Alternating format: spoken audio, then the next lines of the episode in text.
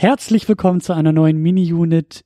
Immer noch im Zeichen der Oscars, immer noch auf dem Weg zur Oscars-Unit im Rahmen, im Zeichen der Oscars-Unit. Mein Name ist Christian Steiner und ich habe bei mir den Kamil von den Archivtönen. Hallo. Hallo Christian, vielen Dank, dass ich äh, hier mit dir über die Oscars sprechen kann. Danke. Ja, vielen Dank, dass du da bist. Und ähm, ich weiß nicht, ob es da draußen Leute gibt, die jetzt Bingo schreien, aber ähm, das Set der Archivtöne ist tatsächlich voll im Rahmen der Oscars-Unit. Denn Jan war ja auch schon da und äh, du bist jetzt auch da und damit haben wir die kompletten Archivtöne, ein Archivtöne-Set in der Oscars-Unit. Das freut mich sehr. Ja, wir arbeiten gerade an so einer App, so schnapp sie dir alle. Ähm, es ist ein relativ kurzes Spiel, aber jetzt hast du uns auf jeden Fall geschnappt. Sehr gut. Ja, und wir beide wollen jetzt über Roma sprechen. Wir wollen den Film kurz ein bisschen vorstellen, einordnen. Ich gehe mal davon aus, dass das ein äh, Kandidat im Rahmen der Best Picture Kategorie ist, der vielleicht von vielen oder den meisten sogar geguckt wurde, weil ähm, der ist ja bei Netflix. Ist ja auch alles etwas besonders mit diesem Film. Und äh, genau, dem wollen wir uns äh, kurz widmen. Äh, wir haben ihn geguckt. Und du kannst ihn vielleicht noch mal ganz kurz so grob uns mhm. in Erinnerung rufen.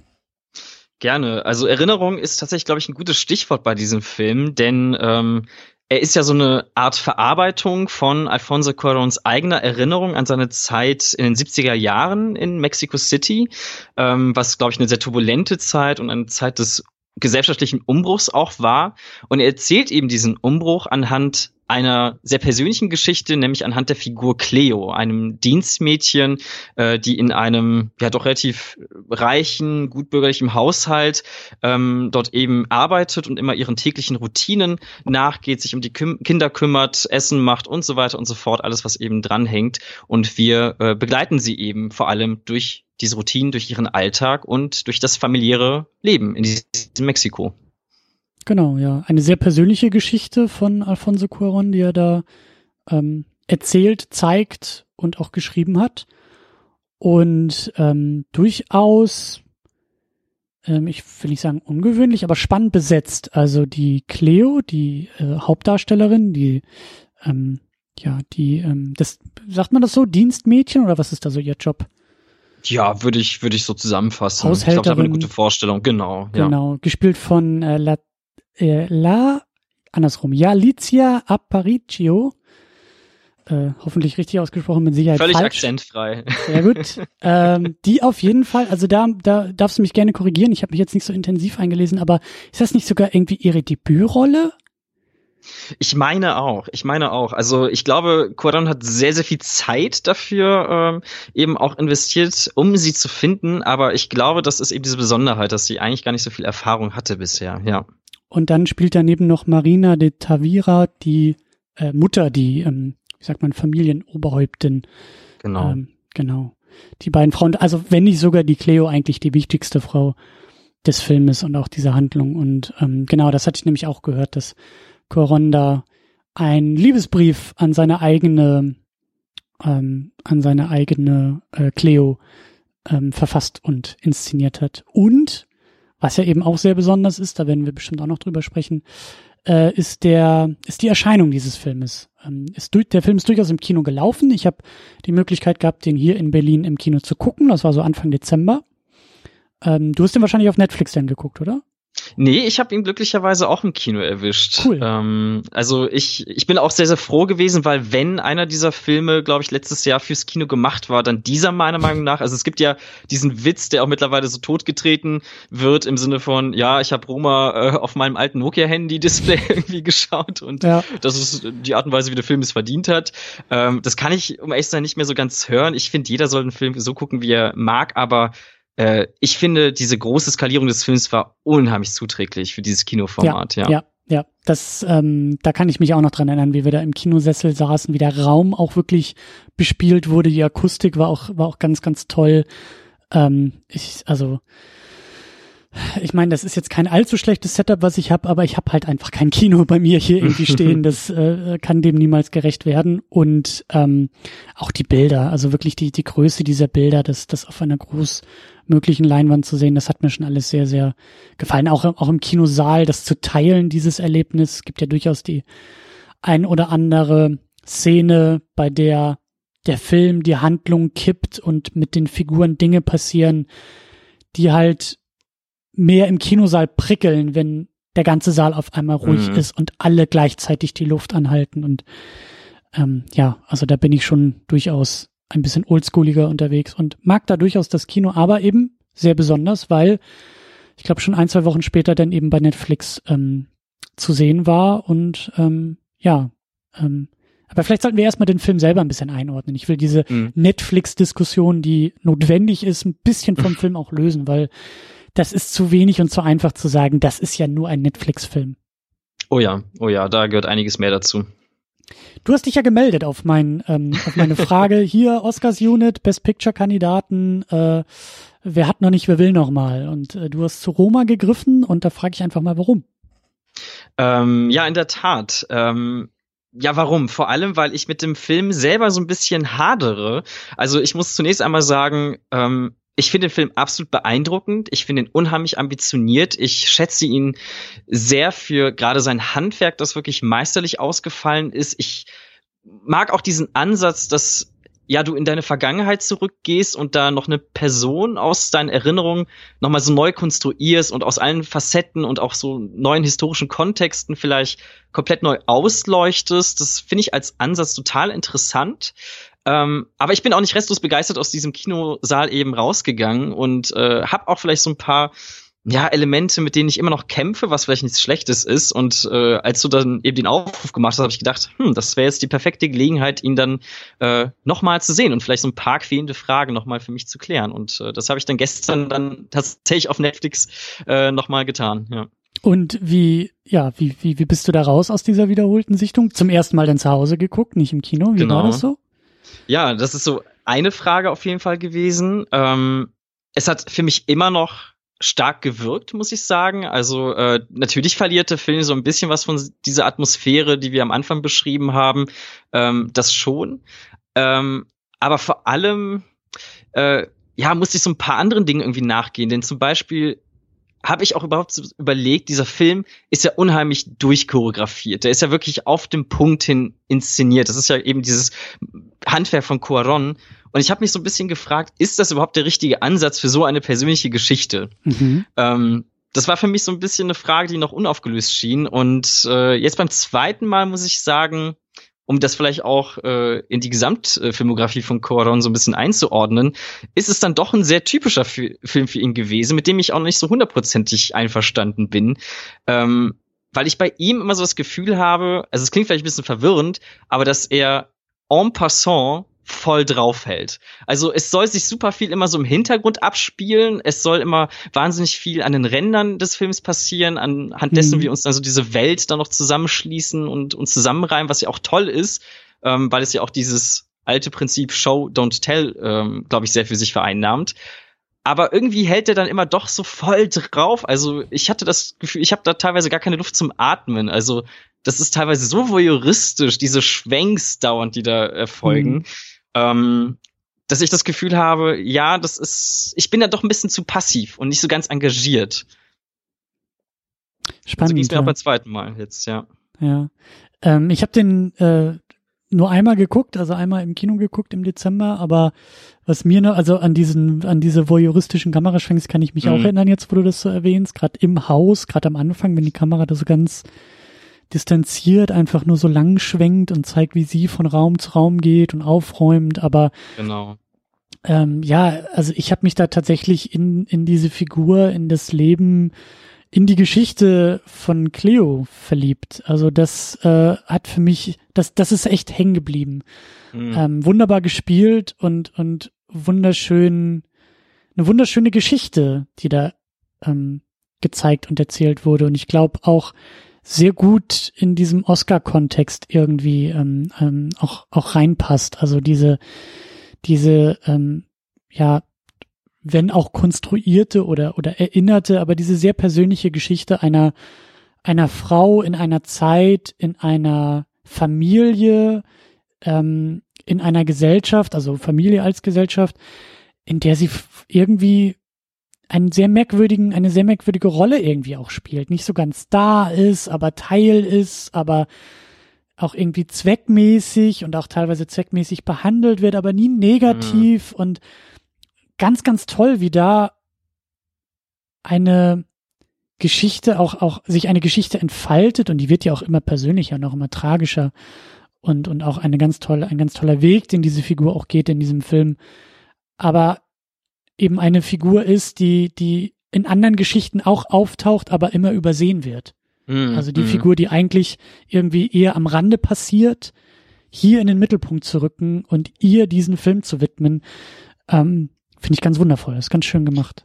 Absolut. Also es ist ja im Grunde wirklich so wie du es auch sagtest, eine Person, die unsichtbar war oder die man als selbstverständlich wahrgenommen hat, hier mal so etwas wie eine Stimme zu geben.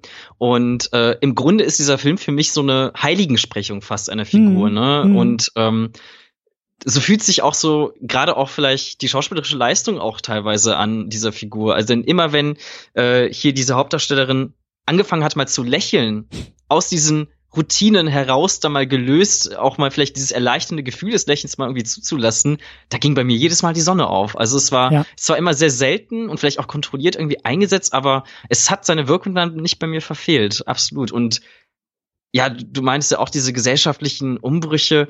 Ich meine, wie groß das hier aufgemacht wird teilweise. Es sind ja wirklich hier sprichwörtliche Erdbeben, die durch die Bilder gehen und das, das äh, geht absolut durch Mark und Bein, auf jeden Fall.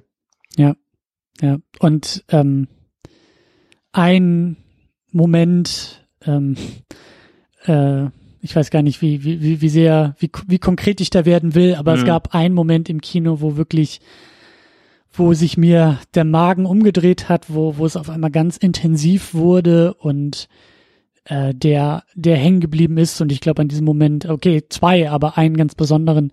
Und ich glaube, an diese ein, zwei Momente werde ich mich auch immer erinnern, wenn ich mhm. an diesen Film denke. So, dass, das, ähm, ja, lange Zeit plätscherte der Film so vor sich hin und ich bin nicht so der größte Fan von diesem Plätscherfilm, aber dann gab es eben diese ein, zwei Momente, in denen sich so viel entladen hat und so viel passiert ist und mhm. dann hat der Film mich auch, auch in seinen Bann ziehen können. Also wirklich ähm, ein sehr, sehr schönes und auch ein sehr, sehr eigenes Ding, irgendwie komplett in Schwarz-Weiß gedreht und sehr, ähm, gibt ja durchaus auch sehr, sehr technische Momente, sehr aufwendige, sehr aufwendig inszenierte Momente. Natürlich auch bemerkenswert, dass der komplett in Spanisch gehalten ist, mit Untertiteln ausgeliefert wird, auch im Kino und auch bei Netflix und ähm, da bin ich auch großer Fan von, mhm. Filme im Originalton zu sehen, aber den Film auch so zu präsentieren und so auch zu intendieren, ähm, ist auch, ist auch etwas und ist auch schön und ja, ein, ein, ich finde ein sehr starker Vertreter, filmisch mhm. erstmal ein sehr starker Vertreter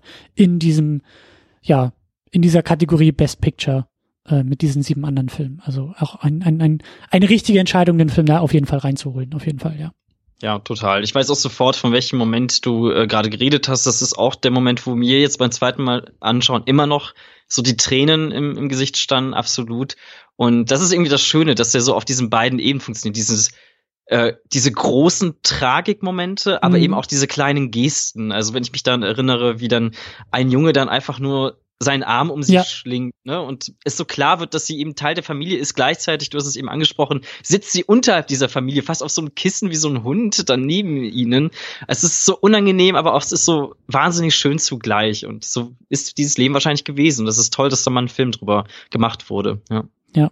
Ja, und auch, ja, genau. Und, und auch, ähm, obwohl der Film in der Vergangenheit spielt, aber auch in der Gegenwart ähm, stellvertretend ist für natürlich für ja. Menschen, die halt ja übersehen werden in der Gesellschaft, mm, in diesen mm. Rollen, in diesen Jobs, in diesen ähm, Lebenswelten. So, da hat sich jetzt per se nicht viel nicht viel geändert und gleichzeitig aber auch keine Anklage irgendwie stellt oder kein kein also der Film hatte ich jetzt nicht den Eindruck, dass er jetzt einen großen Zeigefinger hebt, sondern versucht alle Facetten dieser, dieser Figur und dieser Welt mhm. einzufangen. Und wie du sagst, das hat auch manchmal, das ist teilweise sehr traurig, das ist aber auch teilweise ein bisschen, gerade als außenstehender Kinozuschauer ist das schon auch schräg, wie du sagst, wenn sie da irgendwie in der Familie sitzt oder die Familie als Familie zusammenkommt und sie dabei ist, aber sie ist die erste, die wieder weggeschickt wird, weil äh, irgendjemand ein Glas Limonade haben will und das ist mhm. ihr Job, dieses Glas zu besorgen und damit eben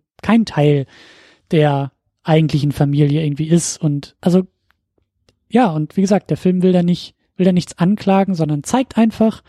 Und ähm, das ist eine schöne Sache auch von Filmen, solche Gucklöcher in mhm. Welten zu sein, die wir vielleicht sonst auch gerne übersehen. Und, ja. ja. Und ich finde, er ist halt gerade auch so den Frauenrollen gegenüber sehr empathisch, was äh, finde ich auch ein sehr wichtiger Aspekt ist. Ne? Also, dass ja. er auch eben den ein und also den gleichen universellen Aspekt einer Frau, nämlich vor allem, dass sie eben ja gerade in dieser Welt abhängig von einem Mann war, der ja sich da gar nicht so drum scherte und sie auch einfach beliebig im Stich lassen kann, während die Frau eben mit ähm, dem Aufziehen der Kinder einfach immer noch beschäftigt ist. Ähm, wie ihn durch diese verschiedenen Klassenunterschiede hindurch das gleiche Problem ja. besteht und die gleiche Aufmerksamkeit drauf gelenkt wird. Das hat mir auch sehr gefallen. Ja, ja. Ähm, finde ich halt auch sehr, sehr schön, wie der Film mit äh, The Favorite zusammen ähm, Frauen in die erste Reihe holt. Ähm, Absolut, ja. Ne? Also beide Filme jetzt nicht von Frauen inszeniert, okay, mhm. aber es geht ganz klar um die Frauen dieser Filme und ähm, die stehen im Vordergrund, die stehen im Mittelpunkt und die tragen die Filme und die glänzen in den Filmen und lassen die Filme auch glänzen. Und das finde ich sehr, sehr schön, weil die ganze Oscar-Diskussion durchaus immer kontrovers ist und auch äh, und gerade auch in diesem Jahr an die Oscars gefordert mhm. werden muss, auch die nächsten Jahre, das, das soll und darf nicht aufhören. Und äh, wie bei, bei so vielen Sachen sind es wahrscheinlich zwei Schritte nach vorne und fünf Schritte zurück, die da gegangen werden. Aber äh, in dem Fall finde ich das zumindest bemerkenswert und äh, schön und ähm, erwähnenswert, dass diese beiden Filme eben genau das tun. Ähm, ja, und dann gibt's natürlich noch eine andere, einen anderen Aspekt, der den Film auch historisch macht. Ähm, auch bei den Oscars schon jetzt äh, ähm, für Geschichte gesorgt hat und Geschichte geschrieben hat, ähm, haben wir auch schon erwähnt. Das ist ein Film, der von Netflix herausgebracht äh, wurde. Und ähm, ist immer ein bisschen schwierig bei so Netflix-Filmen in Anführungszeichen, weil ähm, ja manche Sachen auch bei Serien, die kauft sich Netflix irgendwie ein. Ähm, ich weiß nicht genau, wie es jetzt bei Roma war. Ich meine nämlich, dass die Produktion auch schon lief, bevor Netflix dazu kam. Also ich bin mir ja, nicht genau. ganz sicher, was da das Ei und was da irgendwie die Henne ist, aber ähm, Netflix trägt den Film auf jeden Fall. Netflix mhm. hat diesen Film sich auf die eigene Fahne geschrieben und äh, hat ihn auch vielleicht auch ein bisschen widerwillig ins Kino getragen, weil das ist die Voraussetzung, ähm, um bei den Oscars auch äh, Thema sein zu können. Die Filme müssen, ich glaube, zwei Wochen lang irgendwie in zwei Städten, ich glaube LA, New York und dann irgendwie in bestimmten Kinos oder einer bestimmten Anzahl von Kinos, aber da gibt es halt Bedingungen und diese Bedingung heißt ganz platt gesagt Kino. Mhm. Und die Bedingung hat Netflix erfüllt und damit kann Netflix jetzt sagen, wir haben einen Oscar-nominierten Film produziert, herausgebracht und äh, alle Welt sagt, Netflix-Film bei den Oscars. Wie, wie, wie, wie stehst du dazu? Was, was denkst du dazu? Äh, ja, ich finde das wirklich total äh, den interessanten ich will es nicht Scheidepunkt äh, nennen, aber es ist doch wirklich eine interessante Angelegenheit. Ich meine, Netflix hat auch schon letztes Jahr so ein paar Filme prominenter gehalten. Ich erinnere da an so Filme wie Mudbound, der in so ein paar Kategorien vorkam. Aber was jetzt aufgefahren wird, also das, das, das ist wirklich unglaublich. Ich habe da so Zahlen gefunden im Netz, äh, die da rumschwören, dass die wohl ein Marketingkampagnenbudget für die Oscars von etwa 20 Millionen Dollar irgendwie ausgegeben haben. Die, und, äh, muss man auch sagen, Netflix kann Geld verbrennen. Ja. Das dürfen die und das tun die auch gerne. Ja, es ist, es ist wirklich interessant, ne, weil ähm, ich weiß ja, in welchem Podcast ich mich hier befinde. Ich äh, habe den Vergleich extra rausgesucht. La La Land ah. hat ein Budget von 30 Millionen. Und wenn man dann sich überlegt, wie viele Neuproduktionen vielleicht von diesem Geld auch äh, hätten erschaffen werden können oder wie man noch hätte Geld geben können dafür, dass sie ihre Vision dann auch ins Kino vielleicht äh, hätten bringen können, ähm, ist es schon wirklich bemerkenswert. Und ich frage mich so ein bisschen, was Netflix eigentlich selber davon hat, mhm. weil ähm, das auf mich so ein bisschen auch wie so eine fast schon kindliche Trotzreaktion wirkt, in diese Kunstfilmwelt äh, auch äh, äh, eintauchen zu wollen. Man hat das ja schon mit Cannes erlebt. Ich glaube, letztes Jahr lief da irgendwie Okja und wurde aber dann durch, ja, ich glaube, von den Kritikern nicht ganz so wohlwollend aufgenommen durch dieses Netflix-Ding. Und äh, das wirkt jetzt so, als ob man einfach dieses Prestigeträchtige da noch reintragen wollen würde. Und ich frage mich wirklich, was sie davon haben, weil es wird sich doch kein weiterer Mensch ein Netflix-Abo machen, weil er, nur weil er weiß, dass Roman dann Oscar gewonnen hat. Also das glaube ich nicht, dass der Oscar diese Relevanz hat, um ehrlich zu sein. Und äh, trotzdem werden da diese Gelder reingepumpt. Also ich finde es bemerkenswert. Äh, ich, ich kann mir das sehr gut vorstellen, warum Netflix das macht. Und ich glaube schon, du, du hast natürlich recht, ähm, ich sehe da jetzt auch niemanden, der oder die äh, diese Nachricht hört oder mhm. am Morgen des 25. Februar äh, auf die Idee kommt, ein Abo abzuschließen, nur weil da jetzt ein Film ausgezeichnet wurde. Ähm, was ich aber auch schon seit seit Jahren und da bin ich nicht der Einzige, aber was was viele auch beobachten bei Netflix seit Jahren ist die Breite, in der sie in, in, in der mhm. sie wachsen wollen. Also Netflix ähm, ich will diese Diskussion nicht allzu groß machen. Ähm, ich stehe Netflix, dem Unternehmen, durchaus kritisch gegenüber. Die Technik, die Streaming-Plattform finde ich super, finde ich klasse. Äh, da macht auch das Unternehmen sehr, sehr viel richtig. Ähm, ich bin nur bei den Inhalten sehr, sehr kritisch, weil ähm, ich finde, dass Netflix, da kann man auch zynisch drauf gucken, auch bei Roma. Ich finde, Netflix hat so ein bisschen diesen, Netflix ist manchmal sehr tölpelhaft unterwegs und, und, und fast schon, fast schon so, so wie so ein Ballermann-Tourist irgendwie sturzbesoffen irgendwo am Strand irgendwie reinpoltern und sagen, äh, hallo, ich habe auch Ahnung von Kultur oder sowas. Mhm. Und, und ähm, weil der Running Gag ist ja auch, dass äh, Netflix die neue Restaurante geworden ist und was früher Direct-to-Video war, weil es sich nicht mehr, weil es sich nicht, nicht gelohnt hat, ins Kino zu bringen. Das wird jetzt auf Netflix irgendwie verscheuert und ähm, ähm, ja, äh, aber das Ding ist halt, Netflix geht in die Breite und Netflix will für alle da sein. Mm, und Netflix mm. muss auch für alle da sein. Die Konkurrenz wird härter und größer und Apple will auch einsteigen und Amazon ist auch schon dabei und das sind alles Unternehmen. Disney kommt auch hinzu. Das sind alles Unternehmen, die halt vieles machen und unter anderem auch und jetzt bald Streaming. Und daneben ist halt Netflix das Unternehmen, das halt nur Streaming macht. Und Apple verkauft iPhones und Disney hat auch noch einen Themenpark und irgendwelche äh, äh, Star Wars Comics, die sie verkaufen können, wenn es mal nicht gut läuft. Aber bei Netflix muss das Kerngeschäft, dieses Streaming-Ding mhm. einfach rundlaufen. Und da verstehe ich schon, dass die einfach in alle Richtungen auch jetzt expandieren wollen und eben auch sagen wollen, äh, wir brauchen in der Tabelle den Haken beim Oscar, wir brauchen den Haken bei äh, Blockbuster-Budget, was sonst nur im Kino abgeht, wir brauchen den Haken bei ähm, skurrilen Genrevertretern. Wir brauchen den Haken bei allen möglichen Serien für mhm, Jung und mhm. Alt und Reich und Arm und äh, Groß und Klein. Und ähm, das, das, das macht schon Sinn. Aber ich bin da durchaus, ja, Roma ist ein toller Film und ist ein starker Film. Und ich, ich weiß nicht, wie viel ich davon Kuren glauben soll. Vielleicht alles, vielleicht auch nicht der sich halt hinstellt und sagt, na ja, ich hätte sonst niemals diesen Film machen können. Wie hätte sonst dieser Film in Schwarz-Weiß mit spanischer Sprache und Untertiteln, mhm. äh, der, der wäre im Kino gestorben. Ähm, da sitze ich daneben und denke mir, na ja, aber du bist auch schon von so Cuaron, also du bist jetzt kein Nobody, der da um die Ecke kommt und äh, auch dein Arthouse-Film hätte vielleicht im Kino ein Publikum gefunden oder hätte vielleicht auch hätte er vielleicht auch anders vermarktet werden können. Ich stecke da nicht drin, ich will da auch ja, nicht irgendwie ja. klugscheißen oder so, aber ähm, andererseits fand ich es dann halt auch wiederum lustig, als dann irgendwie der Film rauskam und dann auch so ein paar Tweets von Netflix äh, rauskamen, die gesagt haben, hey, hier, guck mal auf deine Fernsehereinstellung und achte mal drauf, dass du da die richtigen Einstellungen für die richtige Bildwiedergabe hast. Und ich dachte mir, Moment mal, äh, wolltet ihr nicht irgendwie das Kino ablösen? Und wenn ich ins Kino gehe, muss ich mir niemals diese Probleme stellen und vorher noch mhm. Anleitungen der, der Projektion irgendwie durchlesen. Ich gehe ins Kino und das Ding läuft. So. Ja, aber ähm, ja, also ich, aber das ist der Bogen, den ich auch wieder auf die Oscars äh, setzen will. Ähm, hast du ja auch schon gesagt und angedeutet. Ähm, Netflix ist jetzt bei den Oscars angekommen, also auch als bester Film und als ähm, ja, Roma ist äh, mit The Favorite der Film, der die meisten Nominierungen hat, zehn Nominierungen, also ein durchaus ein Favorit. Und ähm, ich glaube, ja, ich glaube auch, dass sich da dieses Jahr durchaus was was verändert hat oder mhm. ähm, ein bisschen wegweisend auch sein könnte, weil ich kann mir auch vorstellen, dass das dem Film vielleicht zum Verhängnis wird. Ich weiß nicht, wie du das siehst, aber vielleicht gibt es in der Academy auch Leute, die sagen, bloß nicht Netflix. Mhm.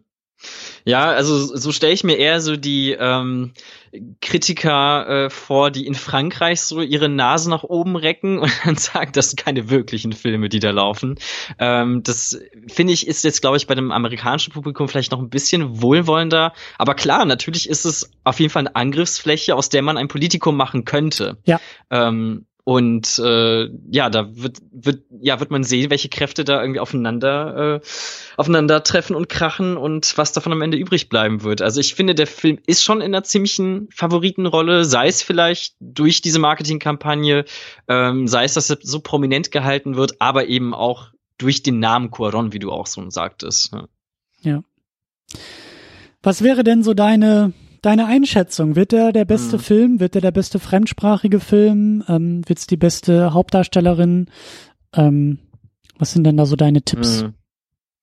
Ich find's wirklich schwierig. Also es gibt da, ähm, finde ich, Sachen, die äh, mir so ein Vier und Wieder ergeben. Also statistisch gesehen hat er, glaube ich, sehr, ja, nur sehr, sehr schwierige Chancen, sehr schwere Chancen, äh, wirklich diese ganz große Kategorie Best Picture abzuräumen, weil ich glaube, noch niemals ein auch gleichzeitig in der äh, fremdsprachigen Kategorie ausgezeichneter Film ähm, Best Picture äh, ja äh, Oscar abgeräumt hat.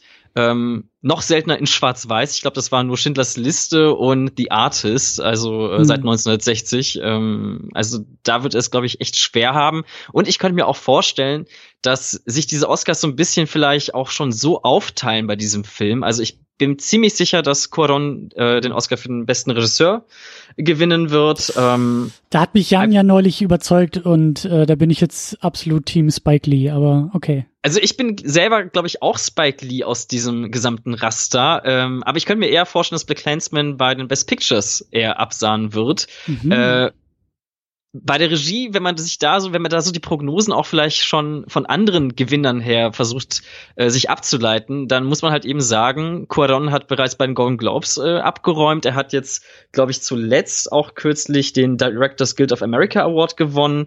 Äh, bei den Critics Choice Awards ist Roma auch sehr weit vorne dabei gewesen. Ähm, und er hat ja auch schon einen Regie-Oscar gehabt. Und ich könnte mir vorstellen, dass das so ein bisschen eine ähnliche Kerbe einschlagen wird wie damals mit Gravity, dass man einfach sagt, wir überlassen ihm den Oscar für den besten fremdsprachigen Film und den besten Regie, die beste Regie. Und dafür kreuze ich dafür aber bei den Best Pictures eben einen anderen Favoriten an. Mhm. Dass sich das ein bisschen aufteilt. Ich weiß es nicht. Ich bin da voll bei dir. Also bei dieser Grundtendenz, mhm. ich bin da auch so, für mich ist ein, ein, ein guter Oscar-Jahrgang äh, eine Aus, eine, eine Verleihung, bei dem irgendwie alle so ihre Trophäe bekommen. Und mhm. äh, jeder Film, also gerade auch in Best Picture-Kategorien, hat da vielleicht noch andere Kategorien, wo es halt ähm, noch viel besser passt. Also ich finde zum Beispiel äh, ziemlich cool, wenn Black Panther irgendwie bestes Kostüm oder bestes Production Design äh, mhm. abräumen würde, weil ich das beides sehr fantastisch finde bei dem, bei dem Film.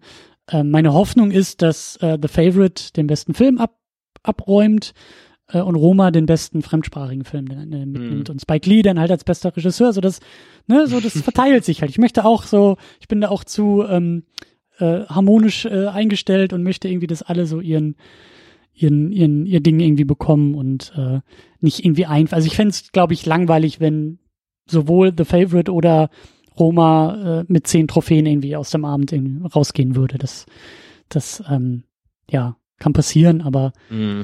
ja. Ich möchte irgendwie, dass ich mein, alle Gewinner werden.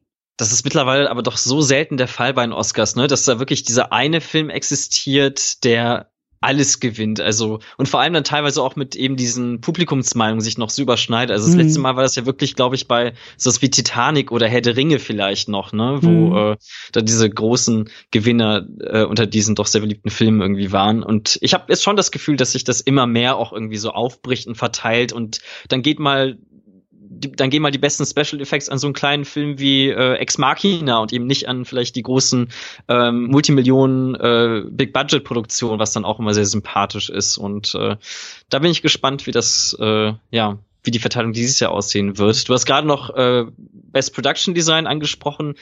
Da könnte ich mir vorstellen, dass der Film auch gute Chancen hat, weil Cuarón ja gerade auch diesen authentischen Look der 70er versucht hat zu rekonstruieren, wenn man sich da diese Making-ofs anschaut, wie er wirklich diese ganzen Straßenzüge neu errichtet hat, ähm, die auch davon leben, dass man wirklich in so einem One-Take Mhm. äh, Mhm.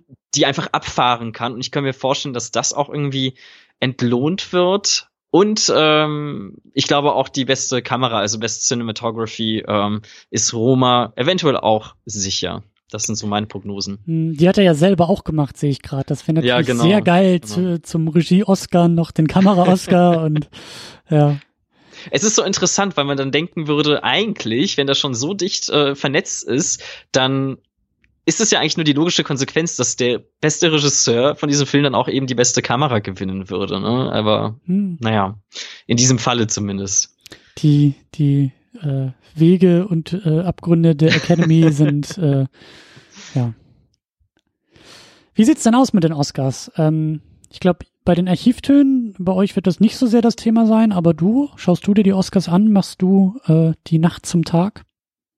Äh, immer doch. Also wir äh, werden es in unserem Podcast tatsächlich nicht so breit äh, groß ausfächern wollen. Wir haben dann so unsere eigenen persönlichen kleinen Awards äh, gemacht, aber äh, ich bin schon jemand, der sich von diesem Eventcharakter der Oscars durchaus einnehmen lässt. Also ich habe es die Jahre immer geguckt.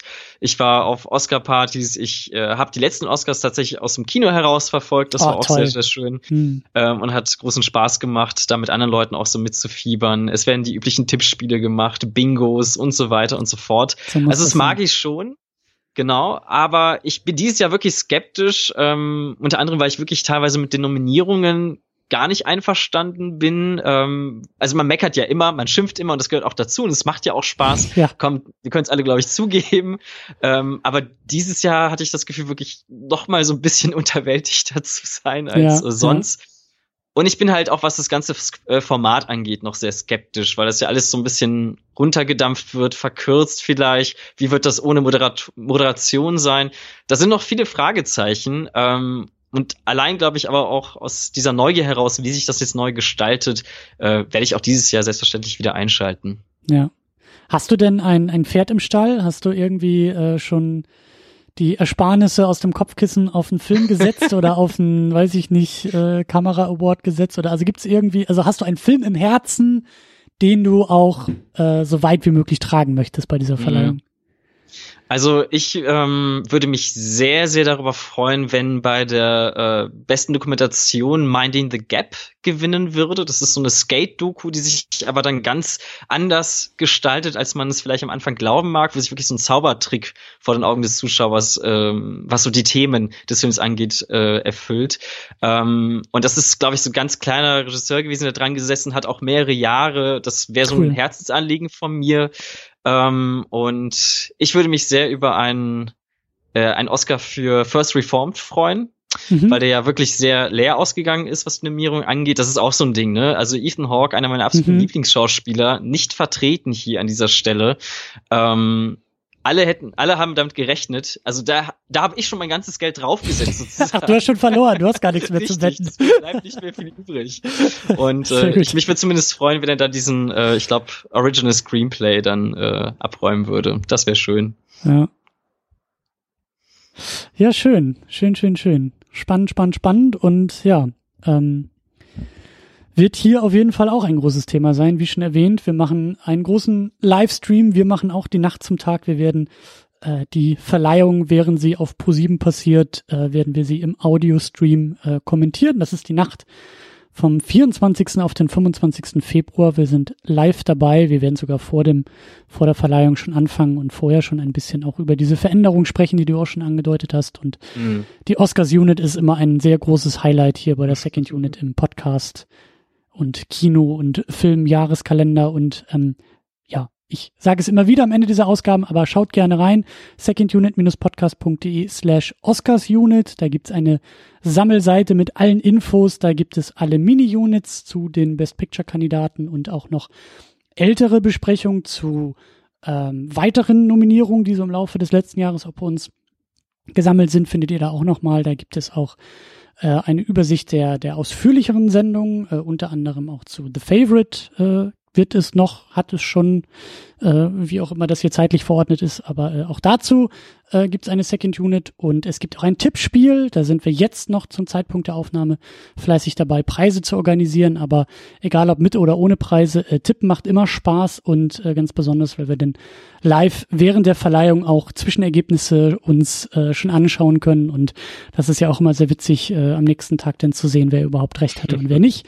Und all das äh, werden wir zelebrieren und äh, zelebrieren wir jetzt schon und findet ihr alles eben bei uns auf dieser Seite secondunit-podcast.de slash Oscars Unit und gerne, gerne dürft ihr auch dieses ganze Unterfangen und diese ganze Podcasterei auf Patreon, auf Steady und bei PayPal und mit anderweitigen Überweisungen und ihr dürft es gerne unterstützen, ihr dürft gerne dabei sein, so oder so.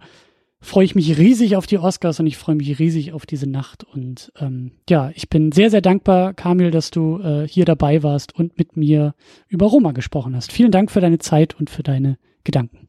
Ja, gerne, gerne. Äh, danke auch dir. Du hast mich sehr galant hier durch diesen Abend geführt. Du bist mein persönlicher Steven Gätchen, Christian. ähm, ja, ich glaube, ich sag da einfach mal Danke. Okay, gut, das reicht. Alles klar, bis zum nächsten Mal. Schönen Abend noch. Ciao. Tschüss.